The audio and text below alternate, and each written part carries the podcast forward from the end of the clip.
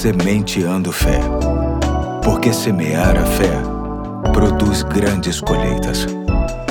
Hoje é quinta-feira, dia 21 de outubro de 2021. Aqui é o pastor Eduardo me sinto honrado em ter a sua companhia em mais um ponto da série Combatendo as Preocupações. E para tanto quero ler 2 Coríntios capítulo 4, de 16 a 18, que diz: Por isso não desanimamos. Embora exteriormente estejamos a desgastar-nos, interiormente estamos sendo renovados dia após dia pois os nossos sofrimentos leves e momentâneos estão produzindo para nós uma glória eterna que pesa mais do que todos eles. Assim, fixamos os olhos não naquilo que se vê, mas no que não se vê, pois o que se vê é transitório, mas o que não se vê é eterno. Certa vez li uma frase que me chamou muita atenção. Dizia o seguinte: A dor é inevitável, mas o sofrimento é opcional. Do nascimento à morte, a vida está repleta de dor, mas o sentido que damos a essa dor só depende de nós. Se a encararmos de forma trágica, ela se transformará em motivo de lástima e nada mais do que lástima. Uma coisa é o que acontece no exterior e outra é o que se dá no interior de cada pessoa. Aquele que tem medo de enfrentar a dor a receberá sempre como uma maldição. Ele nunca saberá o que fazer com a escuridão que tomou conta da sua vida, que antes parecia tão feliz.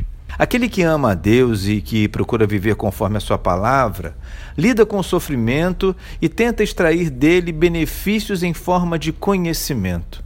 Mesmo nos momentos mais duros da vida, quando, por exemplo, se sofre uma terrível perda, é possível em Deus ver esta experiência se traduzindo em portas abertas na direção de algo que precisávamos conhecer.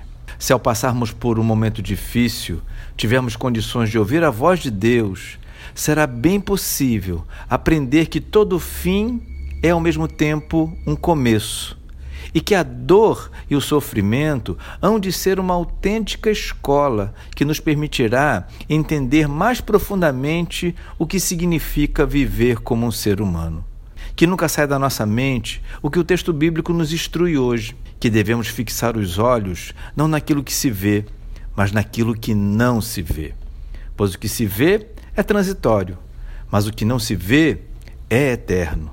Que nas nossas dores ao invés de olharmos para baixo, olhemos para cima, na certeza de que dele, do nosso Deus, receberemos tudo o que legitimamente precisamos. Vamos orar por isso? Senhor Deus, ajuda-nos a perceber que existe muito aprendizado nas dores e sofrimentos que estamos atravessando e que em momento algum o Senhor nos abandona.